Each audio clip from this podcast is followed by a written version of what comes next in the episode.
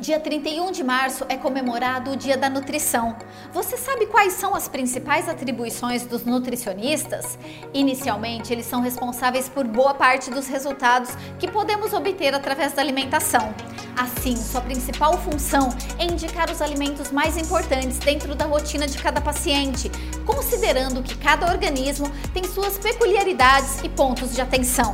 Após analisar a melhor forma de chegar ao resultado esperado, o profissional monta uma dieta balanceada e sugere adequações na rotina. Depois, faz todo o acompanhamento por meio de medições e exames, até que o paciente atinja a meta proposta. Minuto Bet, seu momento de informação, saúde e bem-estar.